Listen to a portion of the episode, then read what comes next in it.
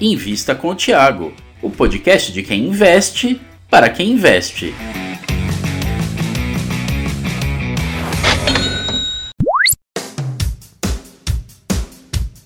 A gente traz aqui empresas que vocês nos pedem para dialogar, apresentar o caso delas para vocês.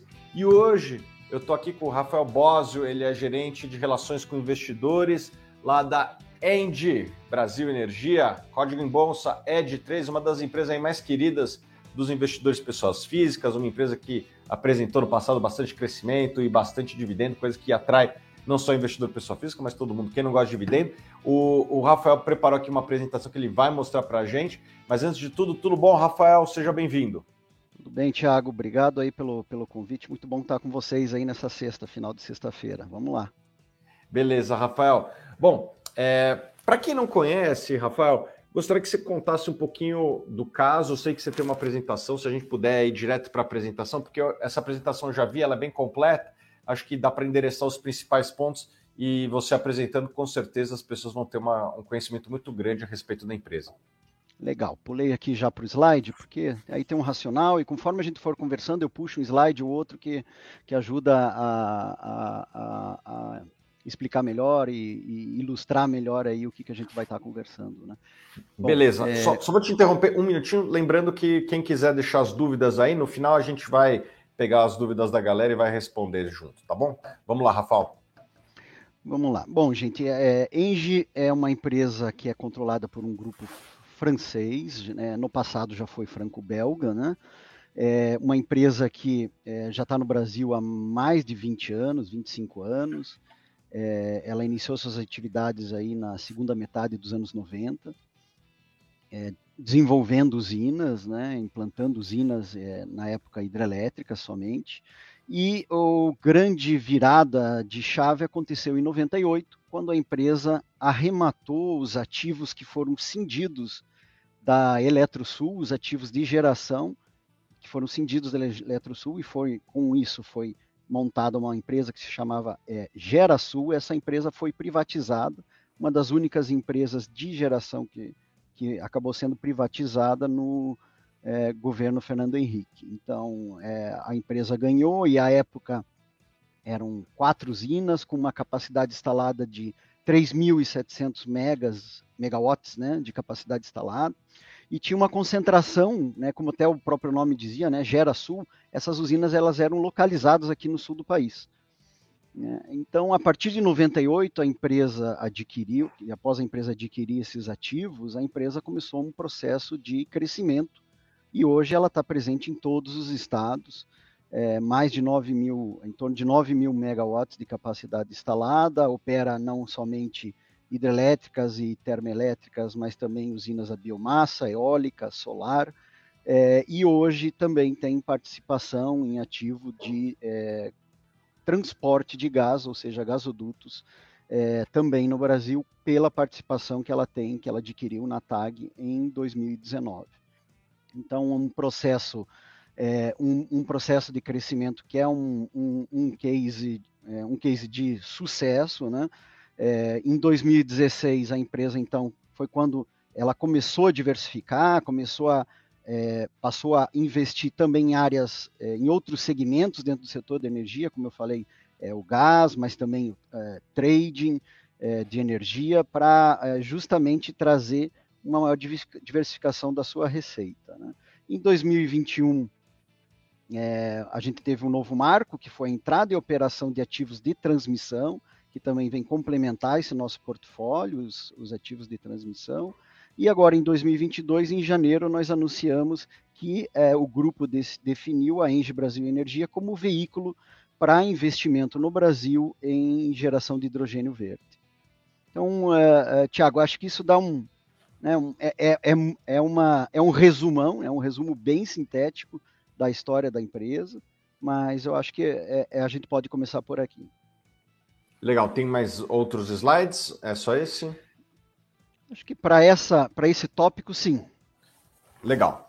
É, Rafael, muitos investidores que nos acompanham aqui, eles se interessam por dividendos. Vocês são uma empresa que conseguiu alinhar no passado crescimento com dividendo, né? Que eu apelidei aqui internamente de crescidendo.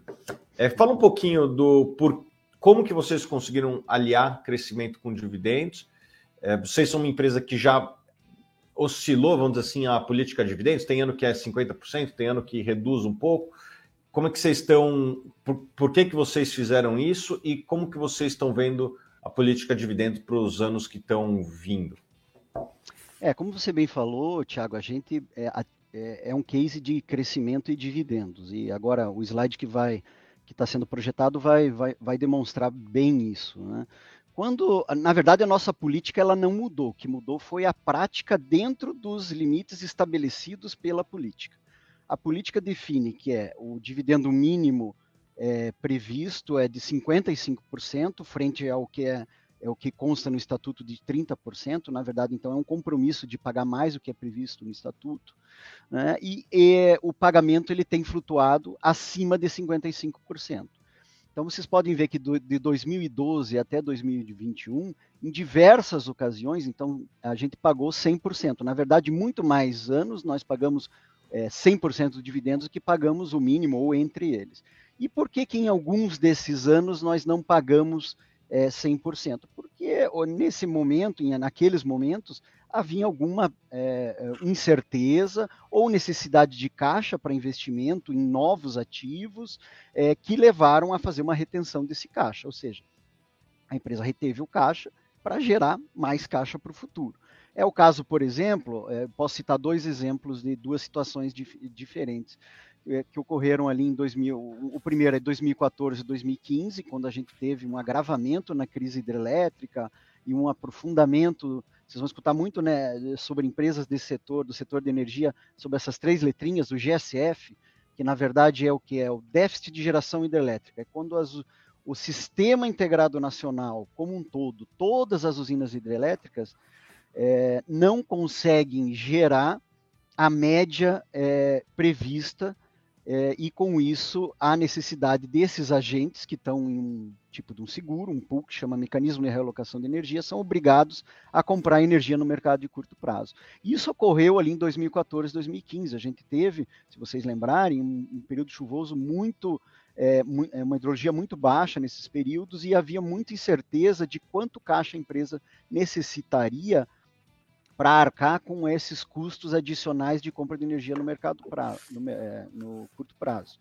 É, naquela época a empresa estava muito contratada e era a política comercial, a estratégia comercial, na verdade continua sendo é, sempre ficar muito contratado, mas hoje nós deixamos uma parte da energia descontratada para fazer frente a, a, a, esse déficit de geração. Na época, não. Na época nós estávamos muito contratados, tínhamos pouca energia livre para fazer esse hedge desse déficit. Então, naquele momento, o que, que nós decidimos? Espera aí, vamos, vamos dar uma olhada na estrutura da capital da empresa, não temos uma certeza de quanto caixa será necessário para atravessar esse momento aí de, de de dificuldade, de baixa hidrologia, e atravessamos e recompusemos o portfólio, mudamos a estratégia, passamos a fazer o que eu mencionei, né, deixar um, fazer um seguro, um hedge próprio, deixando energia descontratada, não vendendo, né, ou seja, eu abro mão da minha receita, eu deixo o meu estoque maior, mas eu uso esse estoque para repor, digamos que uma, uma frustração de safra, como se, se, se, ao invés de gerar energia,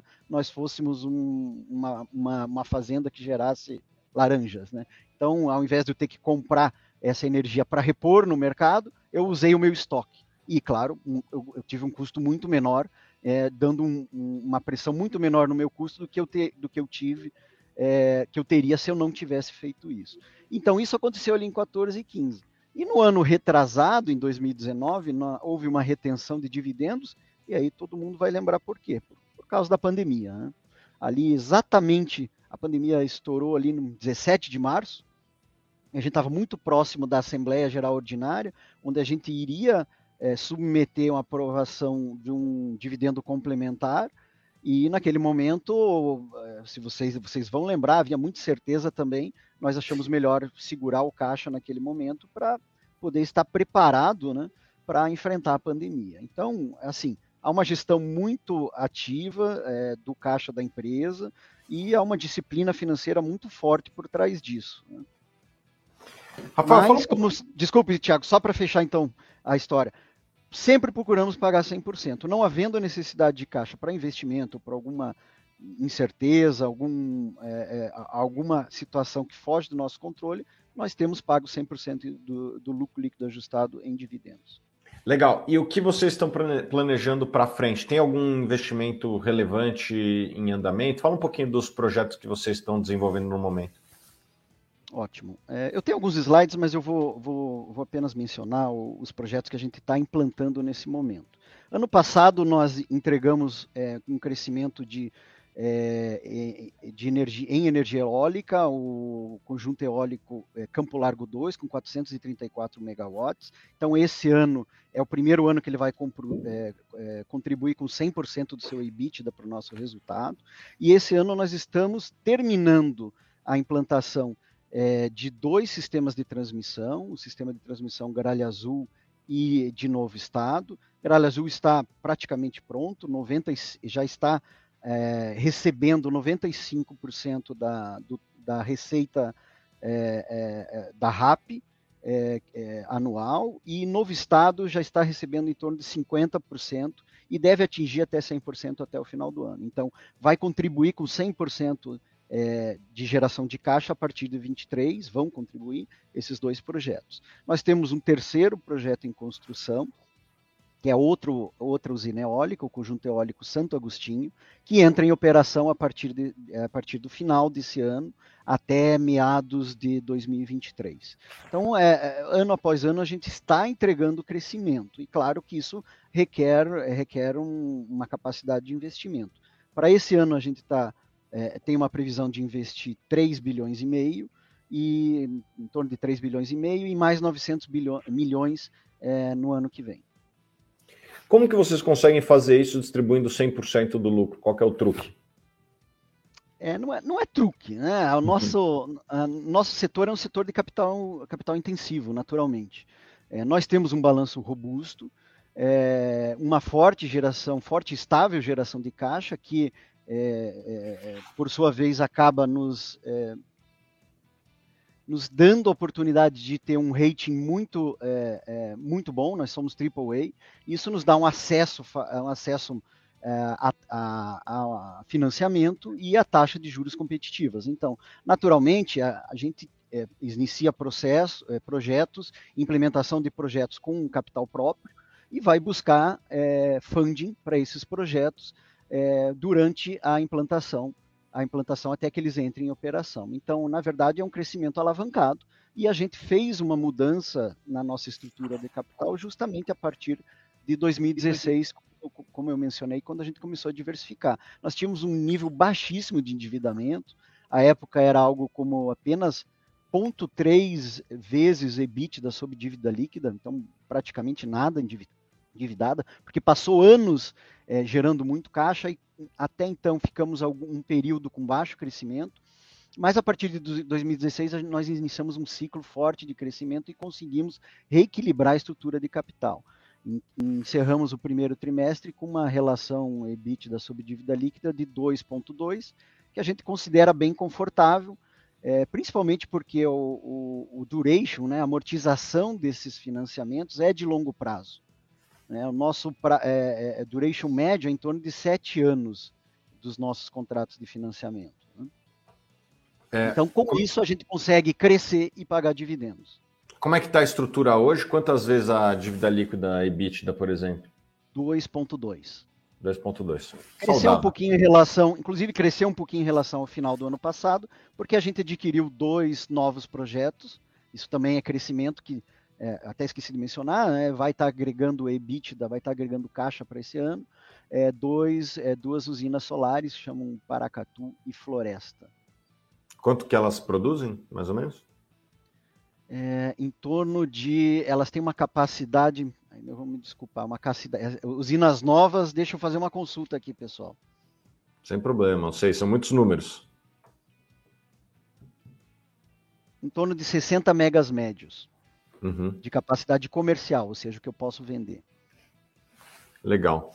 É, como é que está o breakdown de receita hoje? Quanto que vem de, de cada uma das principais linhas de receita aí? Geração é, eólica, geração, obviamente, de hidrelétricas, a TAG, que é, que é um ativo belíssimo aí, é, e é relevante, vocês pagaram um valor importante lá atrás. Como é que está o breakdown hoje de receita, divisão pelas principais linhas de receita da empresa?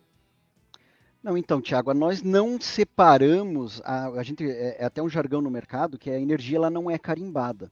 A energia ela sai do nosso portfólio. Então nós temos um uhum. portfólio que é, onde nós alimentamos esse portfólio com energia de diversas fontes, hidrelétrica, termoelétrica, solar e eólica e biomassa. E a energia sai desse portfólio. Então eu tenho, na verdade, eu tenho segmento de geração, segmento de transmissão e, e, o, e, o, e o segmento de gás, ele não entra na receita porque ele entra por equivalência patrimonial. Então, o lucro líquido, a nossa participação no lucro líquido da TAG entra por equivalência patrimonial e contribui com o nosso EBITDA e com o nosso lucro. Tá? Mas o carro-chefe da companhia, naturalmente, continua sendo geração. Como eu disse, os projetos de transmissão estão entrando em operação esse ano e agora que eles vão começar a aparecer no nosso, na nossa receita. Do resultado. A gente, estava, a gente estava tendo receita, mas era, é, era via IFRS, porque enquanto você está implementando, por exemplo, um projeto de transmissão, você tem o custo de transmi, da implantação dessa transmissão sendo também reconhecido como receita. Então não é, na verdade, uma geração de caixa. A geração de caixa começa quando o ativo entra em operação. Vocês têm uma estimativa para esse ano, para o próximo ano, de quanto deve vir de cada uma dessas, dessas linhas. Você falou transmissão, geração e, e, gás. Quanto que deve vir de gás, quanto que transmissão, que é um segmento novo, é, e, e, geração. Depois eu queria até ver se a gente consegue quebrar a geração também pelas, pelas principais fontes aí que vocês trabalham. Então, Tiago, a gente não dá guidance, tá? Mas assim, é, o ano passado, por exemplo, a TAG gerou em torno de 600 milhões de reais em EBITDA para Engie Brasil Energia. Né? O resultado, é, o lucro líquido da TAG contribuindo para o EBITDA da, da, da companhia. Tá? Só para você ter uma ideia, em torno aí de 10, a TAG respondendo em torno de 10, de, de 12% do, do EBITDA da companhia transmissão entrou, como eu disse, o IFRS, a partir desse ano que a gente vai ver. Então, basicamente, a gente tive em torno de 80, 80 90% geração ano passado e 10% é, o segmento de, de, transporte de gás com gasoduto da TAG. E, e, geração, quantos por cento vem de hidrelétrica, quanto que, vem de, de outras fontes? em torno de 75%, a gente é basicamente gera, um gerador é, hidrelétrico, 75% é hidrelétrica, e apenas a gente está com apenas 4% de geração termoelétrica e o restante é, são as renováveis que a gente chama de não convencionais, eólica, biomassa e solar. Tá então, majoritariamente, somos uma é, geradora hidrelétrica, mas estamos expandindo é, consistentemente em outras fontes. E isso para o quê? Para aumentar né, a diversificação do portfólio, porque isso é muito saudável para o nosso portfólio. Legal, vou ver se eu pego aqui uma, um pouco das perguntas do pessoal. Tem uma pergunta boa do Vinícius. Vinícius Santini, pode falar um pouco mais sobre o projeto de hidrogênio verde? Na verdade, ainda não há um, é, acho que a gente tem que até explicar um pouquinho o que é hidro, hidrogênio verde, né? É, hidro... Bom, vamos lá, deixo para você. Vamos lá, então, o que, que, o que, que aconteceu agora no primeiro trimestre? É, foi definido, a, a Engie Brasil Energia foi definida como veículo para investimento. Então, estão agora, nesse momento, está sendo estruturada a área é, que vai desenvolver esses projetos. Existem alguns projetos, ainda não é o momento para a gente é, mencionar quais são, mas existem alguns projetos que estão sendo mapeados no Brasil. E é, o que, que, é o hidrogênio verde? Ele é o hidrogênio gerado é, a partir é, é, que sendo alimentado por energia elétrica renovável. E o Brasil é um Brasil é um país um dos países mais competitivos e que tem uma, uma perspectiva muito favorável na geração de hidrogênio verde, especialmente é, na região Nordeste, porque até ali a um, não um problema, mas um desafio que existe, né, que é de escoar essa energia renovável que é gerada no Nordeste para o centro de consumo no Sudeste. Então, é, num futuro, é, isso não é, gente, não é a questão. Em alguns projetos pode ser curto prazo, mas isso daí vai começar a ganhar momento mesmo no, no médio e longo prazo. É, a gente vai poder gerar energia eólica e quando houver sobra de geração eólica, você vai utilizar essa energia para gerar hidrogênio ou é, e transformar em amônia e exportar, inclusive, até é possível exportar essa, esse produto, né, essa energia para outros países, o, o, que hoje a gente não faz. A gente basicamente exporta para é, Uruguai e Argentina, mas por é, linhas de transmissão. A gente vai poder exportar para a Europa, para os Estados Unidos, energia em forma ou de hidrogênio ou de amônia. Então, isso é algo que pode ser, inclusive, transformacional. Hoje, em alguns momentos, é, isso a gente viu bem no ano passado, né, quando o Brasil estava enfrentando uma crise hidrelétrica, havia bastante geração eólica no Nordeste e em alguns momentos não havia como escoar. Né? Algumas usinas elas tinham que parar porque não tinha como escoar o total de energia que elas podiam produzir. O que, então, isso é algo que é, um, é uma ociosidade que, que pode vir a ser aproveitada no futuro. E aí eu estou dizendo pelo mercado como um todo, né? não somente pela Engie. Aqui o Alberto faz uma pergunta direta. Por que devemos investir na, na End?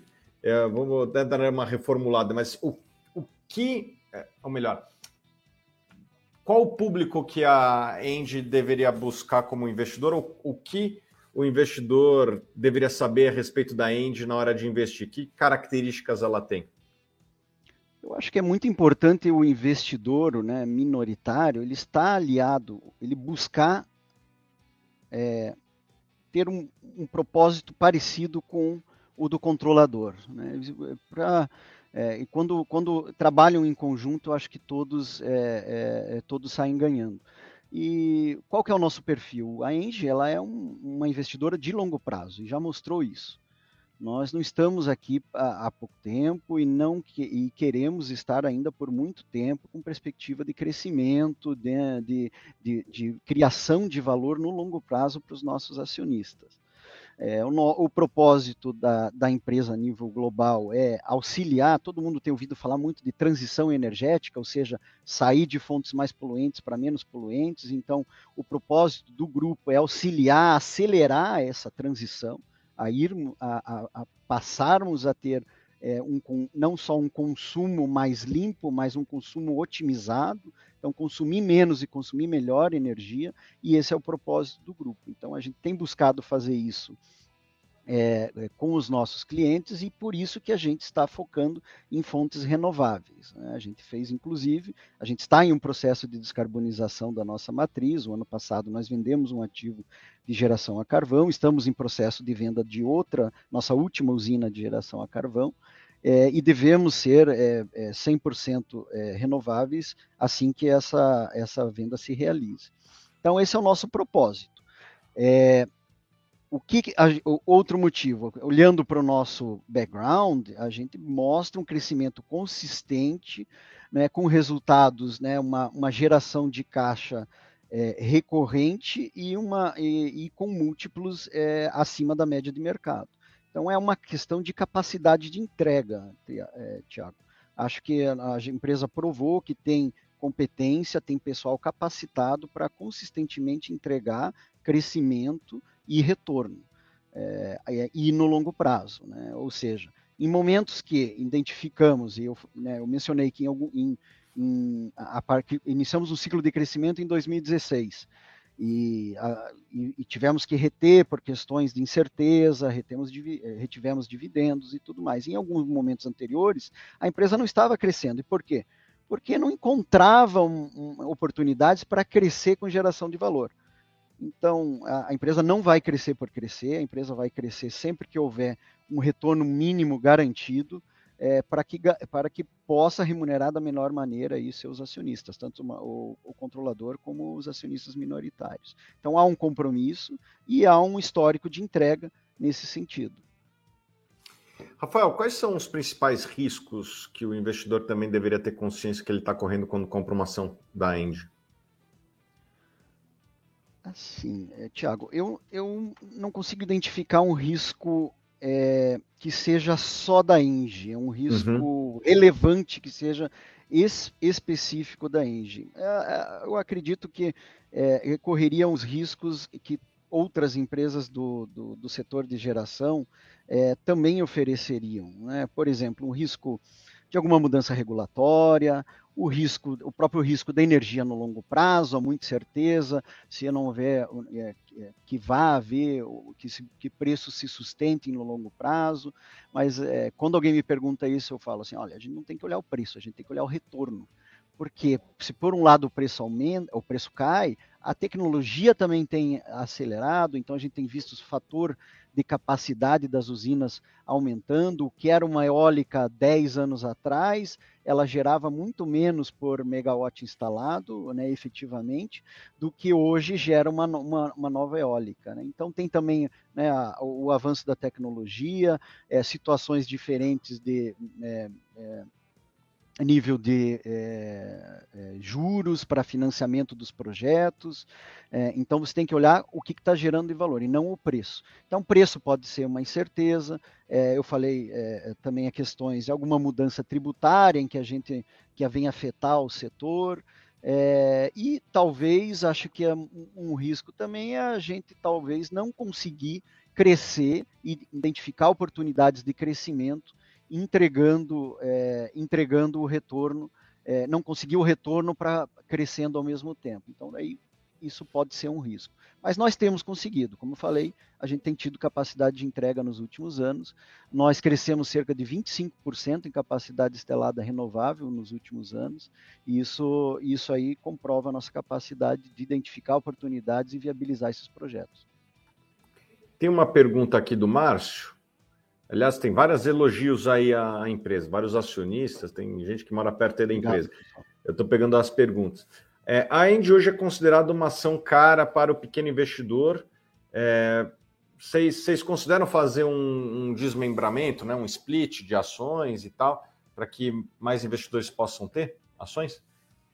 Isso é algo que sempre está no nosso radar. Nós fizemos um, um split em 2018 é, a ação, ela, ela, ela, a gente acabou é, faz, um aumento de capital, né, com, com, uma, com um desdobramento de 1 para 4, e isso é algo que sempre está no nosso radar. É até bom ter esse tipo de feedback para a área aqui de relações com investidores, porque a gente leva esses assuntos para a diretoria e para o board avaliarem. Então é muito bom ter esse tipo de feedback. E a gente, e aqui a área de RI se compromete a fazer essa ponte entre o investidor e a administração da companhia. No momento eu não posso, eh, não posso é, afirmar que há algum processo em andamento, mas eu, eu posso garantir que é, esse feedback eu também vou passar para frente. Legal. Uh, deixa eu ver aqui. Tem gente perguntando se existe a intenção de fazer uma recompra de ações. Acho que isso aí não, não, não daria para falar aqui, né? É, se houvesse intenção, a gente não poderia mencionar, né? mas né, teria que haver um motivo. É, é, eu acho assim, é, fazer uma recompra, acho que talvez o, o, mais interessante seria investir em novos projetos, né? criar mais valor, fazer uma é. recompra nesse momento. Tem até uma pergunta relacionada a novos projetos, né? É, as usinas solares possuem um, ROC, um ROIC satisfatório, um retorno sobre capital satisfatório? Eu, eu também perguntaria dos, dos projetos de eólica. É, hoje, ainda hoje, as usinas eólicas são as, é, a, a, usina, a, fonte eólica é a fonte mais competitiva no Brasil. Existem ainda bom, bons projetos a serem desenvolvidos. Nós mesmos acabamos de anunciamos aí no primeiro trimestre a aquisição de um projeto em um estágio bastante avançado de desenvolvimento, é, um projeto grande, 880 megawatts é, que vai ser desenvolvido, é, vai ser implementado ali no, no, interior da Bahia, próximo a outros projetos eólicos que nós temos, e que deve entregar um retorno bastante interessante. As usinas solares, elas ainda não estão no mesmo patamar das usinas eólicas, mas elas têm se tornado, é, têm se mostrado é, ter tido um avanço é, de competitividade frente às, frente às eólicas. Eu acredito que a gente está próximo, é, nos próximos anos a gente deve alcançar uma, uma equiparação. Porque o que, que vai acontecendo, né, Tiago? Os melhores projetos sempre são desenvolvidos primeiros, primeiro. Né? Então agora a gente já está basicamente é, mais de 10, desde o início do, desde o ano dos anos 2000 a gente tem desenvolvido no Brasil via Proinfa projetos eólicos, mas com maior, num ritmo mais acelerado a partir da, de meados da, da, década passada, a partir de 2014, 2015. Então a gente vai fazer 10 anos de crescimento em eólica é, bastante acelerado. O Brasil praticamente só cresceu é, em eólica e em termoelétrica nos últimos anos. Então isso quer dizer que esse estoque de melhores projetos ele, ele, vai, ele vai se esgotando e vai se esgotar em algum momento. Por outro lado, é, a geração solar, a tecnologia tem avançado, como todos, todos sabem, e tem bastante projeto bom para ser desenvolvido também. Então, com isso, um, um, a, a, o fator de capacidade de um vai caindo, de outro vai aumentando, e vai haver algum momento que eles vão se equiparar. E aí você vai definir que vai investir em um ou outro por uma opção de como funciona na estratégia do teu portfólio. Né? Se você quer ter um pouco mais, quão equilibrado você quer que ele seja. É, nós temos uma concentração forte em hidrelétricas, hoje a gente quer expandir em outras fontes, porque há uma complementaridade é, naturalmente. Então, o ROIC hoje de projetos solares, ele ainda não é, é não é, é, é tão alto quanto de usinas eólicas, é o que nós enxergamos. Mas ele já se mostra bastante viável e é por isso que, inclusive, nós temos alguns projetos solares que vão ser desenvolvidos, que, estão no, que estão no nosso portfólio, alguns projetos já em estágio avançado. É, hoje, o que há e o que está acontecendo é que há uma restrição muito grande de fornecimento de equipamentos eólicos. Né? E é, é, claro que a questão da guerra, a guerra da Ucrânia e da Rússia também complicou a questão do fornecimento de equipamentos para geração solar, mas é, a, a, capacidade de fornecimento da indústria é, de geração eólica no Brasil está muito tomada para os próximos dois anos.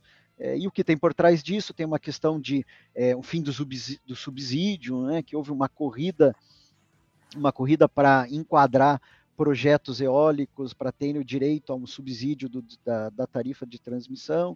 Então, é, muitos projetos é, foram enquadrados e, e, e, muita, muita capacidade é, é dos fornecedores foi tomada nos últimos anos. Então, com isso, é, há uma restrição aí, e por isso um aumento até da necessidade de capex é, para eólica e também, e também para solar, naturalmente, a gente sabe, o câmbio o câmbio está impactando isso é, nos últimos anos e que está, inclusive, é, que, que, está, inclusive, pressionando o preço de energia é, no médio prazo, apesar aí do tão chamado excesso de oferta que, que, que a gente, nós aqui acreditamos que não vai acabar se, se materializando. Copel e End vão disputar juntas lojas de transmissão. Poderia comentar mais sobre isso? É, posso, mas não muito.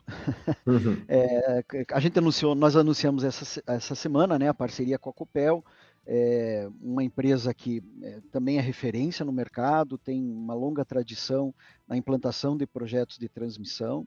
É, a ideia, sim, é ir juntos no leilão. É, infelizmente, naturalmente, eu não posso é, é comentar sobre lotes e sobre as configurações, é, mais detalhes aí dessa parceria, mas eu acho que a notícia é boa, naturalmente é boa, que são dois grandes players se aliando e com isso ganham é, firepower né, para poder participar no leilão, que tem nesses leilões de, de transmissão, que tem sido muito competitivos. Mas o próximo leilão é um leilão grande, é, com um capex requerido em torno de 5 bilhões de, de, reais, e teremos um outro leilão grande de transmissão ainda até o final do ano, e é necessário que o Brasil reforce, né, como eu já comentei, o sistema de transmissão. Então, é, é, é muito, é, foi com muita satisfação que a gente conseguiu fechar essa parceria, o que nos deixa ainda mais motivados e positivos aí para as perspectivas do, do leilão. Mas vamos ver como que as coisas vão se sair lá no dia. Né? Vamos lá. É, hoje vemos muitas pessoas fugindo para a energia solar, ou seja, gerando sua própria energia. É um fato que pode oferecer um risco ao setor elétrico de geração de energia como um todo? É a pergunta do Humberto Júnior. O que, que, você acha sobre isso aí? Muitas pessoas botam uhum. placa. Meu pai botou lá no, no, no sítio dele, ele botou placa. Eu botei lá. também. Isso representa o risco? Qual é a visão aí da Andy? É, obrigado pela pergunta, Humberto. Tiago, é, não, realmente é uma pergunta bem interessante que é, nós nos fizemos é, essa pergunta já também é, há alguns anos. Nós chegamos a ter e acabamos de desinvestir em geração solar distribuída. Nós investimos é, em, por, em torno de seis anos, tivemos um braço de geração descentralizada, tivemos uma jornada de aprendizado justamente para poder é, ter uma resposta quanto uma não só contra uma ameaça, mas contra uma, como uma oportunidade nesse segmento. É, decidimos sair porque é, o que nós aprendemos é que é, não somos competitivos, a nossa estrutura não nos deixa ser competitivos o suficiente nesse segmento. É, enxergamos que outros players têm, têm é, vantagens em, em, e que podem viabilizar um retorno superior, mas mesmo assim um retorno que não condiz com o retorno do restante do nosso portfólio e por isso a gente decidiu sair. Agora, indo é, efetivamente, respondendo efetivamente a pergunta, a questão da geração, né, do chamado, é, as pessoas se tornarem chamados prosumers, que sejam produtores e consumidores de energia, é, a própria EPE, ela vê um crescimento muito grande da geração, da microgeração, mas ele é um crescimento decrescente para os próximos anos porque existe o fator da sinalização econômica. O subsídio para essa geração, é, microgeração, ele também vai começar a ser reduzido. E o que, que vai, vai, começar a acontecer? O retorno vai ser cada vez mais longo para quem investir nesse, nesse tipo de geração. E, e vai chegar um momento em que a microgeração ela não vai conseguir competir com a geração centralizada em larga escala. Então, eu não consigo te responder se isso é daqui dois anos, cinco anos, dez anos. Mas é natural que isso aconteça se essa fonte, quando essa fonte deixar de ser incentivada por meio de subsídios. E outros, outros além de outros fatores, né? todo mundo que tem um telhado, é, é, né? a capacidade de, é, é de investimento né? da população, né? porque você precisa fazer um investimento inicial, mesmo que seja uh, por meio de financiamento, você precisa ter essa condição para poder colocar esses equipamentos nas suas residências. Então, tem é, outros fatores que, que nos levam a, a, a, pensar que não vai ser uma ameaça, não é uma ameaça relevante para o business. A grande consumo, especialmente de grandes indústrias, vai continuar sendo de, por meio de geração, a energia vai continuar sendo produzida por meio de geração centralizada. Última pergunta, aqui tem outras também, mas vamos deixar para a próxima. É, que o, o Ítalo gostaria que comentasse um pouquinho mais a respeito do, dos ativos da TAG, né, de, de transmissão de gás. Fala um pouquinho mais daqui, são um ativo relativamente novo, né, de 2019, 2020, um ativo grande, importante, representa aí, como você falou agora há pouco, 10, 12% do resultado da empresa. Então, queria que você contasse um pouquinho mais. Uh, eu, enquanto isso, vou lendo a segunda parte da pergunta dele aqui.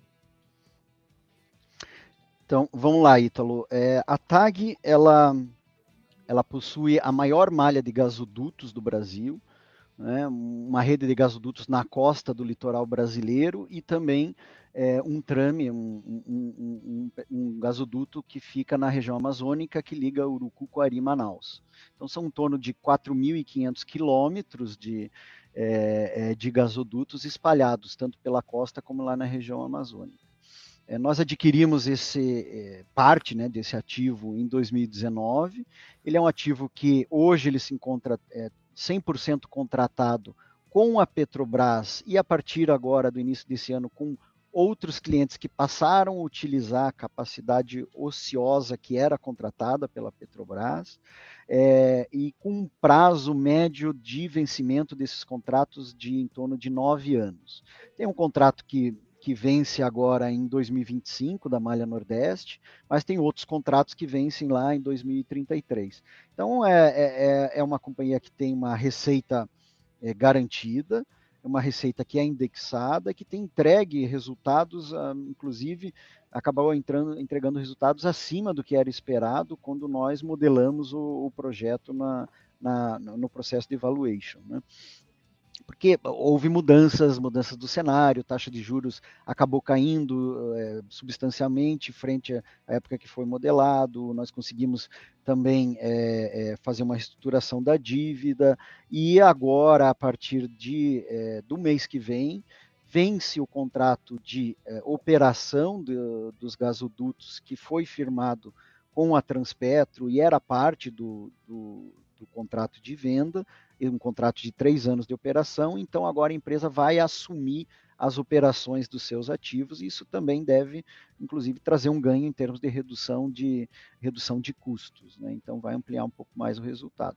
A margem, hoje já opera com uma margem bastante alta, Claro, essa redução de custos não, vai, não, não, significa uma mudança, uma guinada, mas é um, é um upside que a gente também vai identificar a partir do momento que a operação vai, vai passar a ser feita internamente em house.